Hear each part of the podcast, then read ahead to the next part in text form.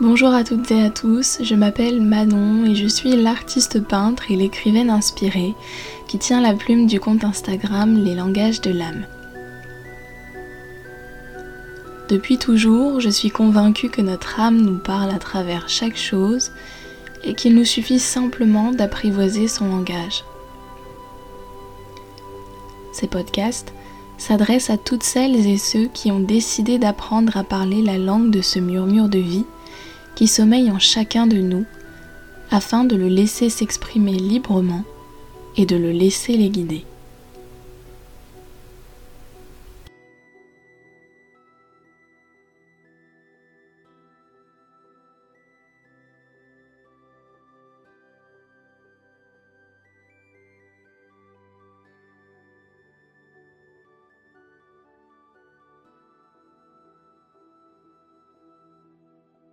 Bonjour à toutes et à tous, je suis ravie de vous retrouver dans ce tout premier podcast pour vous parler aujourd'hui de spiritualité. Alors je sais, je sais que ce mot peut effrayer, je sais qu'il peut même faire fuir, pour la simple raison qu'on l'associe très souvent à l'occulte, à l'irrationnel, voire même à des trucs un peu sombres qui font franchement flipper. Et c'est justement parce que j'ai moi aussi fait ces amalgames à une certaine époque qu'il me semble important de défaire ces stéréotypes, ces préjugés. Alors ce que je veux vous dire aujourd'hui, c'est ce que j'aurais aimé que l'on me dise au moment où j'ai commencé à entendre parler de tout ça, et surtout au moment où j'ai commencé à m'y intéresser. Et ce que je veux vous dire aujourd'hui, c'est que justement, s'intéresser à la spiritualité, ça ne veut pas dire avoir un nez pointu surmonté d'une vilaine verrue, être vêtu d'une robe et d'un chapeau noir, se déplacer avec un balai volant et préparer des potions magiques.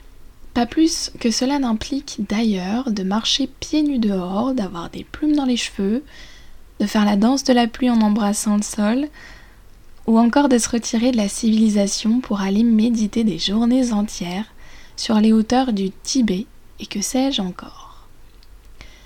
Je dois vous dire aussi que la spiritualité, ça n'a rien à voir non plus avec la religion, avec le fait de croire en Dieu. Il est grand temps, à mon sens, de lever le voile du mysticisme et de cesser de restreindre la spiritualité à ces quelques portraits imaginaires tirés de contes pour enfants. D'ailleurs, n'est-il pas contradictoire de se prétendre adulte, mais d'être encore arrêté sur ces légendes dont on gave nos enfants?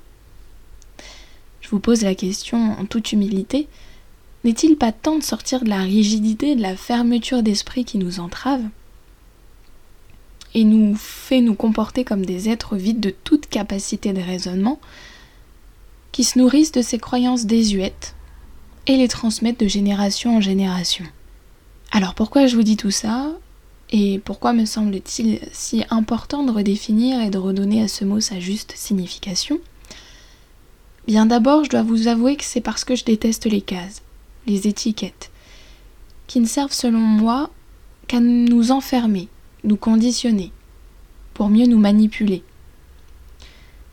Et ensuite, parce que toutes ces idées préconçues nous retiennent finalement de nous aventurer sur le chemin de notre développement et de notre épanouissement personnel. Car la spiritualité n'est pour moi rien d'autre qu'un puissant outil à la portée de chacun d'entre nous, qui plus est révélateur du sens de la vie et de notre venue en ce monde. Je vous propose donc aujourd'hui, au travers de ce podcast, de vous confier ma vision de la spiritualité et le sens que je lui donne tout personnellement. Non pas dans le but d'en faire une parole d'évangile, car pour moi les vérités absolues et universelles n'existent pas, et n'ont pas leur place ici, mais plutôt pour vous inspirer l'envie d'en apprendre davantage à ce sujet et pourquoi pas vous inviter à vous faire votre propre avis, votre propre définition. Alors, qu'est-ce que la spiritualité pour moi? Eh bien, il s'agit avant toute chose d'un point de vue, d'une autre manière de se positionner pour voir les choses sous un nouvel angle. C'est choisir d'arrêter de se positionner en simple spectateur de nos vies, arrêter de s'en remettre à l'extérieur, Arrêter de se déresponsabiliser en expliquant certaines de nos souffrances, certaines de nos expériences, voire même certaines de nos émotions, par la méchanceté des autres, par la fatalité de la vie, ou encore par la faute à pas de chance. Être spirituel, ça signifie pour moi reprendre sa responsabilité, sa pleine puissance.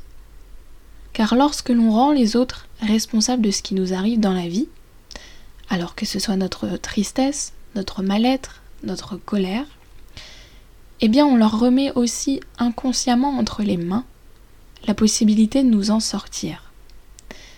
Et alors, on ne peut plus agir pour faire cesser que ce soit la souffrance, la tristesse, car c'est la faute d'un tel, et que nous n'avons pas de contrôle sur un tel. Eh bien en fait, le seul moyen de faire cesser ce cercle vicieux, c'est tout simplement de récupérer ce qui nous appartient. Autrement dit, notre pouvoir. Et pour ce faire, il nous faut arrêter de nous déresponsabiliser à tout va. Je suis convaincue que nous sommes à 100% responsables de nos vies. Alors vous allez sûrement penser que c'est faux, car nous n'avons pas de prise sur tous les événements de la vie. Ce à quoi je vous répondrai que vous avez effectivement raison. Nous n'avons pas de pouvoir sur la mort, ou sur des agissements pernicieux dont nous avons malheureusement pu être les victimes. Je pense à la maltraitance par exemple. Néanmoins, la plupart du temps, nous conservons tout de même une part de responsabilité. Je m'explique et pour ce faire, je vais vous prendre un exemple concret. Admettons que vous soyez blessé par les propos d'une personne de votre entourage. Cette personne sera responsable de ses paroles, mais ne sera pas responsable des émotions que cela aura provoquées en vous. Ce que je vais vous dire, c'est que les autres sont responsables de leurs actes, mais qu'ils ne sont pas pour autant responsables des émotions qui vont découler de ces actes. C'est effectivement notre responsabilité de nous sentir tristes, ou de nous laisser envahir par la colère. Cela relève de notre seule responsabilité, car personne, personne à part nous, n'avons de prise sur nos émotions. Et c'est en cela que je dis que nous sommes 100% responsables de nos vies. Et c'est par là que commence la spiritualité selon moi. Cependant, elle ne s'arrête pas à cela. La spiritualité, c'est encore pour moi l'art de prendre conscience de chacune de nos dimensions et de voir plus loin que notre simple enveloppe charnelle. Car nous ne sommes pas qu'un corps physique. Du moins, c'est ce que je crois. Conscientiser enfin que nous sommes une âme incarnée dans un corps physique. Découvrir nos différents corps énergétiques. Pour moi, s'ouvrir à la spiritualité, c'est choisir de s'ouvrir à la connaissance de notre fonctionnement interne, émotionnel, mental, psychologique. Car toutes ces parts de nous sont finalement liées et interconnectées entre elles. La spiritualité, c'est s'intéresser à la cause de notre mal-être dans son ensemble et pas seulement à ses symptômes. Car lorsque le corps physique est touché par un mal-être, ça n'est finalement que la manifestation d'un mal-être que nous avons laissé dégénérer. C'est accepter d'aller voir ces parts d'ombre, les non-dits, les choses que l'on a intériorisées, pour éviter qu'elles ne se cristallisent dans le corps physique en une maladie, le mot maladie que l'on peut d'ailleurs décomposer en mal à dit, quelque chose qui nous faisait mal qui nous a fait mal, qui nous a blessés, mais que nous n'avons pas dit. La spiritualité, c'est un mode de vie, une philosophie de vie, celle que j'ai personnellement choisi d'adopter. C'est prendre soin de soi, de son hygiène énergétique. C'est être pleinement conscient de ce que nous sommes, un être vivant, incarné à mi-chemin entre terre et ciel, et donc relié aux énergies telluriques, les énergies de la terre, et aux énergies cosmiques, c'est-à-dire les énergies du ciel. C'est encore travailler son ancrage, son alignement, tout en restant ouvert au message de notre âme. Car comme je disais en début de podcast, je suis intimement convaincue que notre âme nous parle en toutes choses et ne demande qu'à nous aider dans chacun de nos choix de vie. Nous sommes juste devenus sourds à son appel. Mais un jour ou l'autre, à force de faire la sourde oreille, cette voix finit par frapper plus fort à la porte de notre être. C'est d'ailleurs de cette manière que j'ai fait la rencontre de mon âme, de cette partie de moi dont j'ai d'abord douté, je dois vous l'avouer, mais qui est aujourd'hui devenue mon plus fidèle compagnon de route.